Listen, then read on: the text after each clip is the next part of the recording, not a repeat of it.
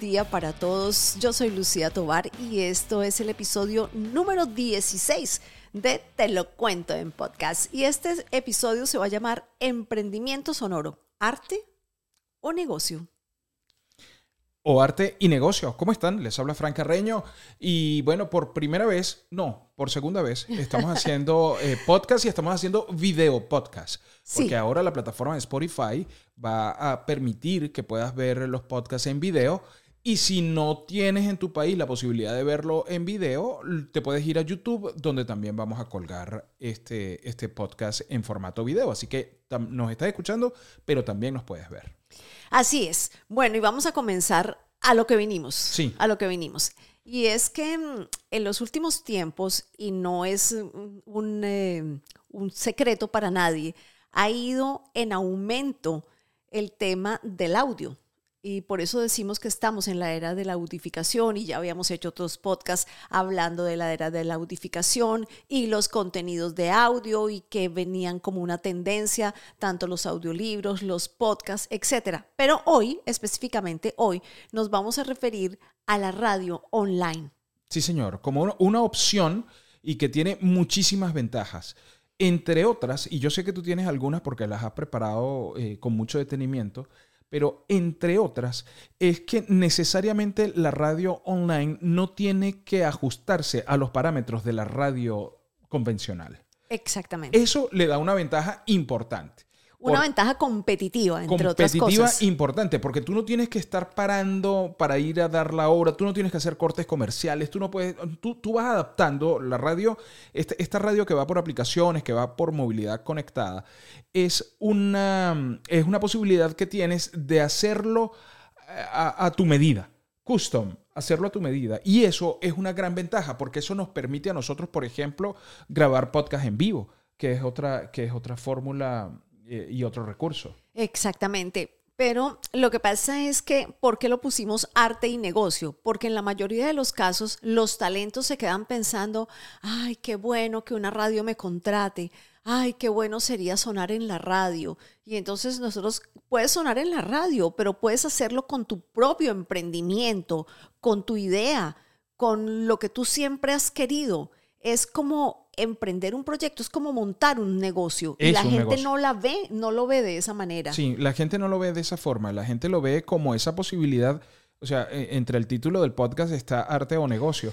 Y, y la gente se inclina más, porque lo ideal en todo esto es tener justamente ese equilibrio entre el arte y el negocio.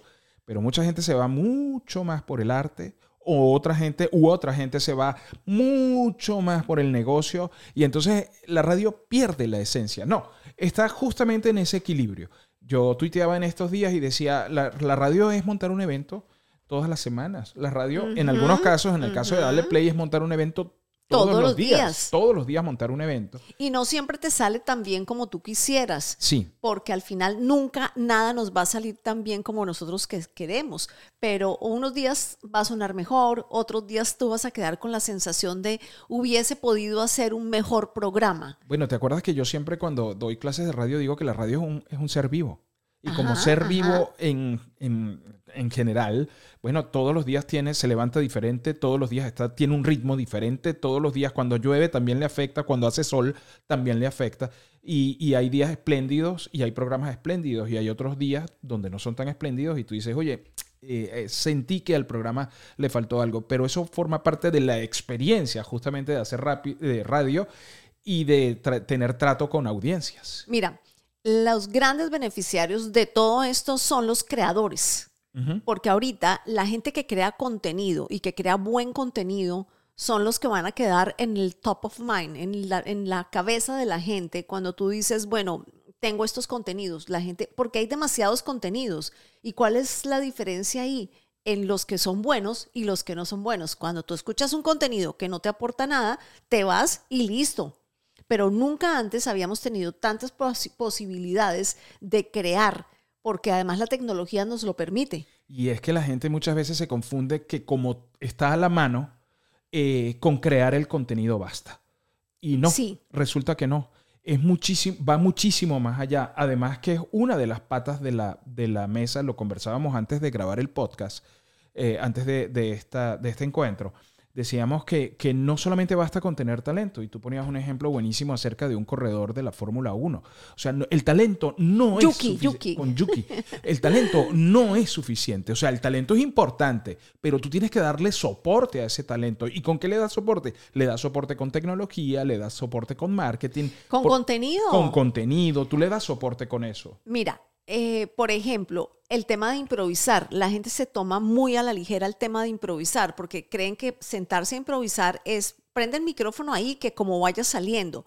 Pero si tú no tienes una investigación previa, ¿Cómo vas a improvisar? No tienes forma de improvisar. Yo tengo unos apuntes acá y tengo ciertas ideas que he ido sacando de los libros que leemos, de, las, de los artículos que vemos todas las semanas, de los podcasts que escuchamos, de los contenidos que vemos en, eh, en eh, algunos programas de la televisión internacional, bueno, ni televisión internacional, no, de portales de noticias que pasan documentales. Es que eso es lo maravilloso de cuando uno da clases, que uno tiene que estar actualizándose constantemente, porque tú no puedes dar la clase inclusive, fíjense ustedes, esto que está pasando ahora, que a partir del viernes pasado, eh, inmediatamente pasado, en estos días, eh, Spotify eh, abrió la posibilidad en Estados Unidos, el Reino Unido, algunos pocos países todavía, pero se va a hacer a nivel global, de que tú puedas pasar tus podcasts en video. Ya eso ya eso hay que incorporarlo en las clases de podcast de, voces de marca. Exactamente. Porque ya tú dices, ahora pasa esto, entonces ya el próximo curso ya no va a ser igual al curso anterior, sino que ahora hay que meterle el video, ahora hay que meterle iluminación, ahora hay que meterle plataforma por donde puedes grabar tu video, puedes, ¿sabes? O sea, tienes eh, que eh, mostrarlo todo. En todo. Esta mañana tenía mi clase con el grupo de audiolibros y yo les decía, esta clase nunca la había dado fue una clase diferente. ¿Por qué? Porque vamos recopilando cosas que nos van diciendo los alumnos y las vamos incorporando. Pero mira, la importancia del contenido. Entonces, la improvisación, pero para improvisación, para improvisar te tienes que documentar, tienes que hacer que suene bien, tienes que hacer que esas personas que te están escuchando vivan una experiencia cuando te escuchen. Eh, que, sea una experiencia para el oyente, que no se pierda el ritmo, o sea, que esa conversación entre tú y yo sea tan agradable y que tenga ritmo y que además yo sepa contar historias. La gente lo hace muy aburrido porque lo vuelve muy ambiguo. Sí, es que, es que tenemos un error frecuente que es que de educación, es cultural. Sí, sí, absolutamente. Pero, pero también quería referirme al hecho de que muchas veces pensamos que somos el centro del universo. O sea, que somos lo que lo interesante es lo que nosotros comentamos, que lo interesante es lo que nosotros tuiteamos, que posteamos y todo eso, y, nada más lejos de la realidad que eso. Nosotros siempre tenemos que trabajar, y aquí va un tip, siempre que tenemos que trabajar sobre los intereses de la audiencia porque eso es lo que nos va a ayudar a crear comunidad. Sabes que ahora lo relevante no es que tengas miles o millones de seguidores, lo relevante es que tengas una tribu, que tengas una comunidad, que esa comunidad reaccione a todo lo que tú le, sugieras. Claro, entonces mira, yo, yo dividí esto en, en cuatro lo dividí en cuatro. Uno es la importancia del contenido, que fue lo que hablamos hace un minuto. El lo segundo, la idea. Tú tienes que partir de una idea. Tú no puedes decir, bueno, yo me voy a sentar aquí, hoy voy a hablar de carros y mañana voy a hablar de los planetas y pasado mañana voy a hablar de flores, porque la gente va a decir, ajá, ¿y de qué va tu podcast? ¿De qué va tu contenido? ¿De qué va tu programa de radio? ¿De qué va tu emprendimiento sonoro? Entonces, hay que definir la idea. ¿Cuál es la idea que yo quiero desarrollar? Al definir esa idea, ¿cómo quiero desarrollar esa idea? ¿Cómo va a ser? Va a ser con entrevistas, le voy a meter secciones en caso de tener un programa de radio. ¿Qué necesito? ¿Qué voy a necesitar? Yo lo voy a hacer solo, lo puedo hacer solo, porque una cosa es querer hacerlo solo y otra cosa es poder hacerlo solo. Voy a necesitar a alguien que me produzca o yo tengo el conocimiento y el tiempo necesario para producir mis propios contenidos. Voy a necesitar socios. Eventualmente voy a necesitar unos socios aquí que me acompañen porque esto es un emprendimiento, porque esto es como hacer torticas. Tengo el horno, tengo la masa, tengo el mercado, tengo, lo tengo todo o simplemente es el deseo de hacer torticas. Sí, Totalmente. Y antes de comenzar, también ir a escuchar audios de referencia. ¿Qué es lo que realmente está sonando? para dónde van las tendencias. Es como la que le gusta la moda. Entonces está viendo a ver para dónde van las tendencias de la moda, la que le gusta la decoración, ve cuáles son los colores que están en tendencia. Aquí es lo mismo. Es un emprendimiento como cualquier otro, es un negocio como cualquier otro, entonces necesitamos ver las tendencias. Para ver las tendencias, ¿qué hacemos? Bueno, la que hace decoración mira fotografías, mira las ferias que se hacen en, en diferentes países, la que hace moda va a los Fashion Week de diferentes lugares. ¿Y qué hacemos nosotros? Escuchar audio. Yo quiero hacer un, un emprendimiento de audio. ¿Y qué hago? Escucho audio. Por supuesto. Es que si no, no, no hay forma. Sí, la tercera mm, es la personalización, porque eso va ligado al ADN de la marca que nosotros queremos eh, promover, ya sea nuestra propia marca, porque si yo quiero hacer un, em, un contenido de audio o un programa de radio que tenga que ver directamente con mi negocio, yo voy a hablar de carros porque yo tengo un dealer de carros. Entonces yo voy a hablar de todo y voy, voy a invitar especialistas que hablen sobre automóviles, em, sobre, y quizás ese contenido, como ya está personalizado, le va a servir a una persona que venda lubricantes para carros, a una persona que venda neumáticos, a una persona que tenga un taller. Y entonces yo estoy personalizando el contenido para poder salir y buscar anunciantes. Totalmente, totalmente. Eso es imprescindible, sobre todo ahora que estamos hablando de contenido de nicho.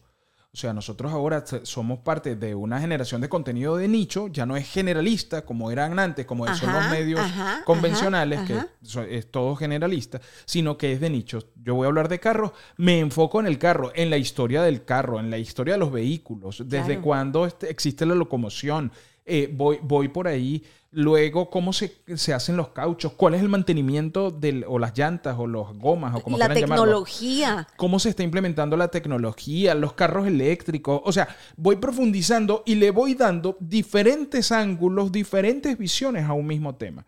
Mucha gente viene y dice, yo voy a hablar de carros y entonces te habla de cómo, eh, no sé, de cómo rueda el carro y se queda pegado en cómo rueda pegado el carro. cinco episodios en cómo rueda el carro o cinco programas en cómo rueda el carro. Y hay tantos enfoques que le puedes dar a un contenido, puedes, puedes, como lo citaba ahora, o sea, puedes, puedes hablar de la tecnología, puedes hablar de la historia, puedes hablar de la evolución, puedes hablar del estatus, del, de la función social que tiene un vehículo o que pueda tener una marca específica. Eh, pero pero hay, hay que revisarlo, hay que hacer como un dron, como un dron, un dron y, entonces tú vienes y te subes en el dron y ves todo desde arriba y entonces vas viendo cuáles son los temas que puedes abordar. Totalmente. Entonces, miren, el contenido, la idea, la personalización, pero el reto final, el reto, cuando ya tenemos todo eso, tenemos buen contenido, tenemos una buena idea, tenemos, ya lo tenemos personalizado, ya le dimos la personalidad que tiene ese programa, el gran reto es la diferenciación cómo nosotros nos diferenciamos de ese mar de contenido la mayoría muy malo que aparece siempre en las redes sociales o en, los programas, porque todo el mundo cree que es muy fácil montar una radio online. Eso es fácil. Bueno, montarla sí. Montarla puede ser muy fácil. O sea, mantenerla es lo complicado. Llevarla y, y, sabes que tener esa perseverancia de estar ahí, dale, dale, dale, dale, contenido, contenido, contenido, hasta que al fin aparece tu primer cliente y a partir de ahí empiezan a salir los otros clientes. Y ese es otro punto clave. Luego de la diferenciación, porque es lo que vas a vender justamente, es lo que vas a comercializar, es lo que vas a monetizar, viene comercializar. O sea, viene toda la parte donde yo, en lugar de verlo lineal, y esto lo hemos conversado no solamente en los podcasts, sino que también lo hemos conversado en las clases, en lugar de verlo lineal, en lugar de ver de verme yo con la carpetica visitando lugares diciendo mira como hacíamos hace como, 17 años exactamente. Vamos a buscar clientes sponsor para la radio. Hay un montón de formas ahora en las que se puede comercializar. Y no solamente se puede monetizar se puede rentabilizar Tú puedes tener capital relacional, por ejemplo. Tú puedes tener a alguien que te interese entrevistar, hacerle seguimiento. Tienes una aproximación con esa persona. A lo mejor es un director de una, de, una, de un estudio de doblaje, si te O interesa eres, hacer un, o eres un profesional independiente y quieres hacer un negocio con esa persona, O lo quieres- invitas, haces algo y lo tienes ahí como un relacionado Sí, más. Yo, yo lo pongo así como en mi, en mi ámbito, por ejemplo, ¿no? O- Sí, o- y en el de los alumnos, que nos interesa que ellos entiendan un Y- poquito y más probablemente, eh, o me interesa tener una relación con esta persona que es el presidente de tal empresa, a la cual yo puedo venderle servicios, yo puedo... Una entrevista es genial. Yo puedo hacer un evento con mi, con mi programa de radio, que a su vez es una productora de podcast, porque tú puedes reempaquetar lo que se está haciendo ahí en ese Sí. programa de radio y puedes convertirlo en podcast y, y subirlo a las principales plataformas. Ahorita un éxito absoluto. Los podcasts que ya tienen comunidad y están haciendo transmisiones en vivo. En- Sí. En algún momento nosotros tendremos que hacer una- un, un podcast en vivo. ¿no? Sí, Eh, sí. eh, entonces, esa gente va al teatro a ver cómo se genera el podcast. Esa es otra forma. No tienes tanta comunidad, puedes irte a una biblioteca, ahí puedes generar tu podcast. Puedes, mm, puedes irte a un restaurante, tener invitados que tengan relevancia. Eso también lo puedes, lo puedes monetizar. O sea, hay diferentes formas. De, de comercializar tu podcast que no necesariamente implique el hecho de la carpetica de salir a vender tu, tu espacio y que, hola, mira, yo soy fulanito, este, puedo, necesito esto. No necesariamente. Eh, hay, hay que proponer. Lógicamente puedes diseñar tus programas dedicados a, tu- a tus clientes, como lo hacemos nosotros en Dale Play, donde tú dices hay segmentos donde, donde están ahí los clientes también. Claro, yo voy a hacer un, una- un segmento de decoración que después se monta en formato de podcast y es programa de radio más, eh, más es un podcast y es un segmento sobre decoración y todas las semanas hablamos de decoración. ¿Te acuerdas de En Boga? Oh, ay, pero En ¿cómo, en- cómo- cómo olvidar en boga? En Boga, en Boga fue un programa que nosotros Ay, hicimos, sí, una iniciativa privada nuestra, Sí. eh, que hicimos hace algunos años. Nosotros Esta en mañana Boga lo, con- lo comentaba con las alumnas esta reta- mañana. retaba, rentábamos un espacio en una emisora AM aquí en Miami. Se llamaba la 1210. La 1210 Sí. lo rentábamos, lo pagábamos como se renta una casa, Sí, una sí, oficina. sí. Era un emprendimiento sonoro. Ya nosotros desde ese entonces estábamos haciendo Ya. emprendimiento sonoro. En esa hora que nosotros pagábamos ahí, la radio era nuestra, que es lo que nosotros estamos planteando ahora con BDM Radio. Exactamente. O sea, en esa hora la radio era nuestra. Lo que pasaba en esos 57 minutos, que era la hora comercial de ellos, Ajá. todo era nuestro. Entonces nosotros podíamos hacer llamadas telefónicas, esta llamada telefónica que lo hicimos. Esta Uf. llamada telefónica es Ven- cortesía vendíamos, ven- vendíamos eh, entrevistas, de... Vendíamos entrevistas. hacíamos infomerciales. Vendíamos Eh, las llamadas telefónicas, sí. vendíamos las presentaciones Sí, y las despedidas, sí. vendíamos los comerciales, o sea, lo- la rotativa. Este, este sábado en, en Boga, Lucía Tobar y Fran Carreño, yo no trabajaba, yo era el productor. Raúl Urbina. Raúl era- Urbina. Yo lo hacía con Raúl. Eh, eh, eh, tienen como invitado a Fran Carreño. Esto es presentado por Voces de Marca, la Universidad de la Voz. Exactamente. Y eso estaba sonando toda la mañana, toda, toda, eh, toda la semana en la emisora. que teníamos una aerolínea, teníamos tarjetas telefónicas y estamos hablando de hace 15 años. por lo Exactamente. menos. Eh, a- además, eh, ¿cómo se llama? Hacíamos remoto. No, más de 15.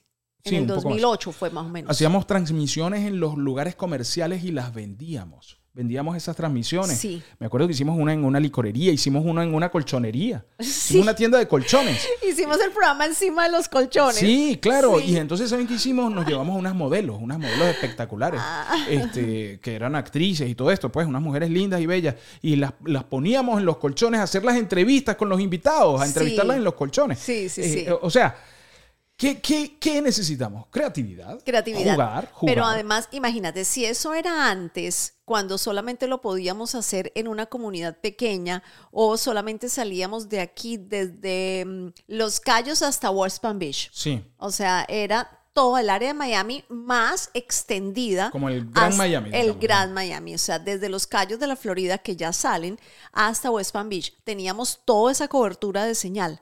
Ahora imagínate con esto que yo tengo acá. Mira la diferencia y mira la gran diferencia que tiene la radio online. Primero, la diversidad. O sea, tú vas a llegarle a una cantidad de público completamente diferente. Tienes una ausencia de límites geográficos. Ya yo solamente no le voy a llegar a la, a la, a la, a la gente de Miami o a la gente que está en mi alrededor. Ay, es que se me cayó la señal porque entonces ya la señal no, en los callos ya no, sal, ya no caía la señal o pasaba determinada área de Miami y ya no sonaba la señal. No, aquí con una buena señal de internet, nosotros tenemos audiencia que se conecta todos los días desde Irlanda, desde Chile, desde Argentina, desde Venezuela, desde diferentes países. Y, y, entonces es la diversidad geográfica. Pero sabes que, que, eso se rompió hace rato con Netflix, porque con Netflix, las plataformas de streaming, porque ahora sucede algo, eh, o sea, lanzan un estreno y es un estreno para todas partes. Entonces tú puedes comentar eso en tu programa de radio o, en tu podcast. Sí. Eh, eh, tú puedes ver un video de YouTube y comentarlo y todo el mundo tiene acceso a esa información. No es como antes, que tú decías, bueno, este programa lo dan en mi país y entonces tú tenías que explicar de qué trataba el programa y la gente, ah, bueno, qué bueno. Sí. Ahora no, ahora todo el mundo lo puede ver en todas partes. Sí. Y entonces eso es un gran, eso nos ayuda muchísimo con el contenido. Mira, tienes otra cosa que la gente que va a, anunciar siempre te, te pregunta y es la medición en porcentaje de audiencia conectada. Ahí no hay, no hay pierde. O sea, tú tienes, como, como es multiplataforma, tú tienes una gente que lo ve en YouTube otra gente que lo ve en LinkedIn, otra gente que se conecta por Instagram Live, otra gente que lo ve por em, Facebook, por Facebook, um, etcétera. Lo escucha en el podcast. Eh, ajá. Y además, em, bueno, tienen acceso ilimitado. Pero es que eh, eh, uno, uno de los grandes beneficios es que además te queda ahí on demand. Entonces ese público no, no es tanto que sí es importante y es relevante, lógicamente, lo que te escucha en vivo, pero esa gente que queda on demand, que se lo perdió y que lo puede escuchar a mediodía, en la noche, al siguiente día, el fin de semana, todo eso va formando parte de tus métricas. Exactamente, eh, o sea, las métricas es la suma de todas las plataformas donde todo el mundo te escucha. Y te quedan los contenidos también para agarrar segmentos de los mismos contenidos y usarlos en tus redes sociales para promocionar también tus espacios. Esa es una forma de hacerlo. Mira, mira esto, este dato que encontré. Los encuestadores en diferentes países han revelado un aumento de hasta 50% en consumo en dispositivos digitales en la población más joven. ¿Qué quiere decir eso? Que la gente se está pasando a la radio online. Obvio que hay un, porcentaje de personas que quizás tienen una edad, que todavía están oyendo la radio convencional y que te preguntan, ¿y cuál es el dial? Pero cada vez es menos porque la gente, eh, la gente de otras generaciones, los millennials y tal, ¿dónde escuchan la radio? Aquí, En el teléfono. Pero tú sabes que a propósito de eso, veía esta mañana buscando información para producir este podcast, este video podcast, que ya Tritón, que es una empresa que hace mediciones, está midiendo el impacto de, las, de los grandes circuitos radiales escuchados online. Claro, porque es que no les ha quedado otra. Ya ellos se, han pasado a medirse por este lado. Si no puedes con tu enemigo. Claro, entonces, entonces ahora, ahora miden el impacto que tienen, o sea, cómo la gente está escuchando eh, la radio a través de la, del online, de internet, y entonces ahora están midiendo, ahora ponen las 10 primeras...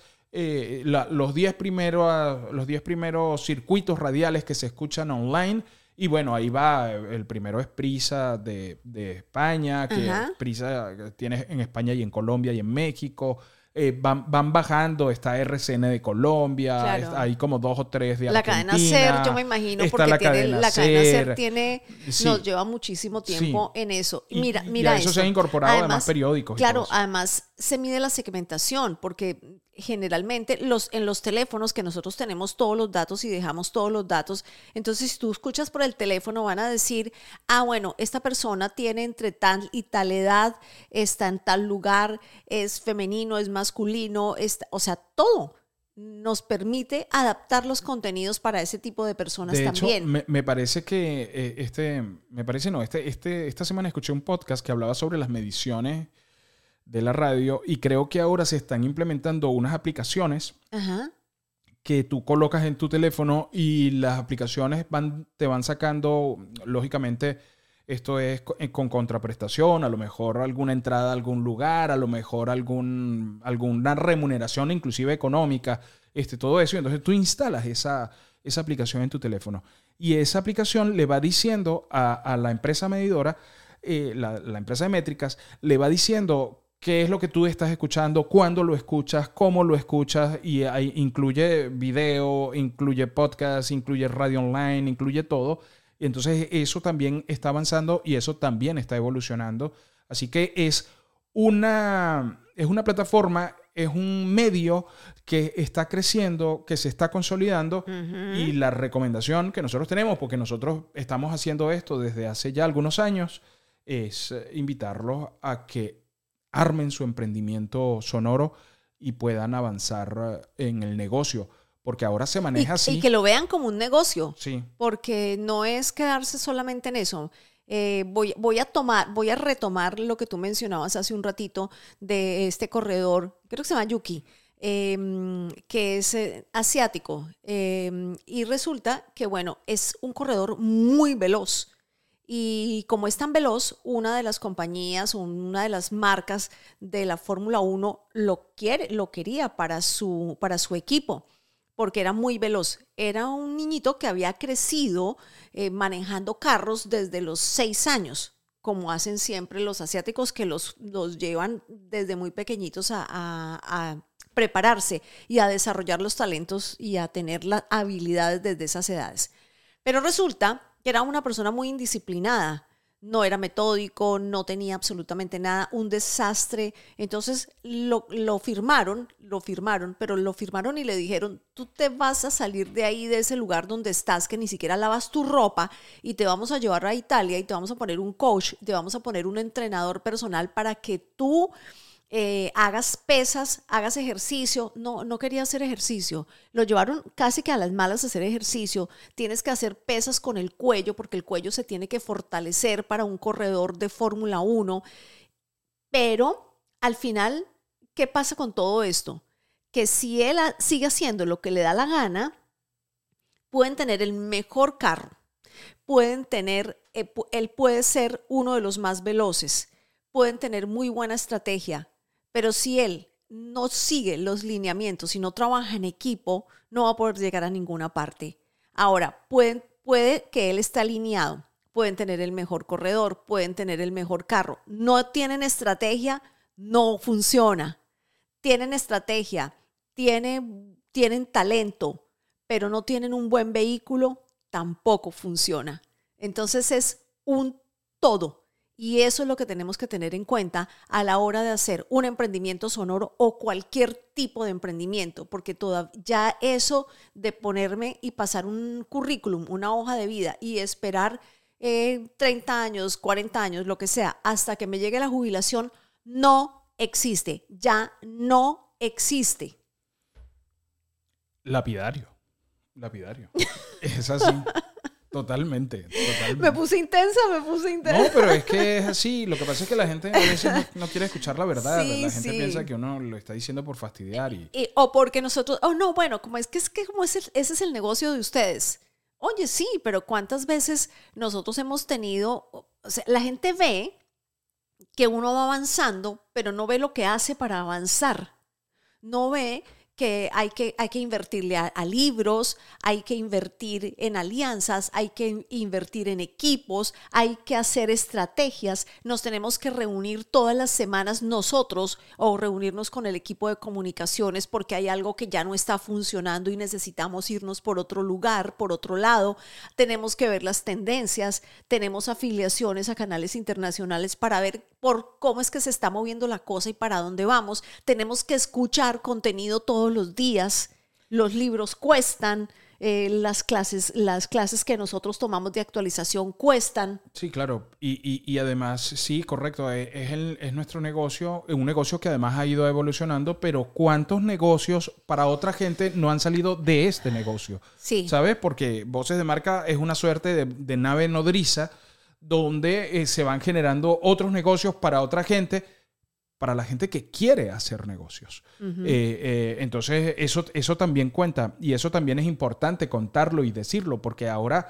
hasta la estructura de esas escuelas, eh, yo sé que a ti no te gusta que yo diga centro de capacitación. ¿cómo, Somos una escuela de entrenamiento para la voz. De escuela de entrenamiento para la voz. Esa estructura también ha caducado y hay una evolución y ahora Voces de Marca eh, está, se convierte en una plataforma de proyección, además de, siempre entrenar para la voz y para los medios y para la comunicación. Eh, se, se, convierte, la evolución va marcando el hecho de que se convierte en una plataforma para la difusión de contenido. Una plataforma comunicacional. Sí. Porque es que volvemos a lo mismo. ¿Cuánto tiempo llevamos diciendo nosotros cada uno de nosotros es un canal, cada uno de ustedes es un canal de comunicación y la gente nos veía así como que, ay, bueno, ¿y cuándo es el próximo curso de locución? No hay curso de locución, no hay curso de locución. Y tú siempre me vas a decir, bueno, y tú otra vez echandas, eh, echándole encima al curso de locución. No, sí, bueno, los terminamos regañando al final, pero es que para que se pongan las pilas. Eh, no, pero es que, es que sabes que a veces es como que cuando las mamás te regañan por algo y tú al final por allá cinco años después tú dices, ay, ahora yo entendí por qué era que mi mamá me decía eso. Bueno, es más o menos lo mismo. Llevamos diciéndoles eso mucho tiempo. Y, y saben que en la gente que está en el curso de hablar para conectar, por ejemplo, que yo les pregunté el primer día, ¿Qué era lo que, por qué estaban ahí? La, la respuesta general fue porque no me atrevo a ponerme enfrente de una cámara. Entonces, ¿cuánto tiempo tenemos que dejar pasar hasta que nosotros entendamos que si yo tengo un emprendimiento sonoro y lo quiero llevar a otras latitudes, quizás también me tenga que sentar enfrente de la cámara y ver para dónde tengo que ver y poner unas luces y buscar que esto se vea lo mejor posible, porque es como cuando tú tienes un invitado en tu casa y tú pones la casa bonita y te vistes bonito y, y preparas una comida. Es lo mismo. Estamos preparando un contenido para ustedes que, lo son, que nos están escuchando o nos están viendo en las diferentes plataformas. Sin más a qué hacer referencia. Sin más por el momento, se despide de usted. Exactamente, atentamente. atentamente. Bueno, hasta aquí llegamos. Este fue el episodio número 16 de Te lo cuento en podcast. Somos Fran Carreño y Lucía Tobar y esto se llamó Emprendimiento Sonoro, Arte y Negocio.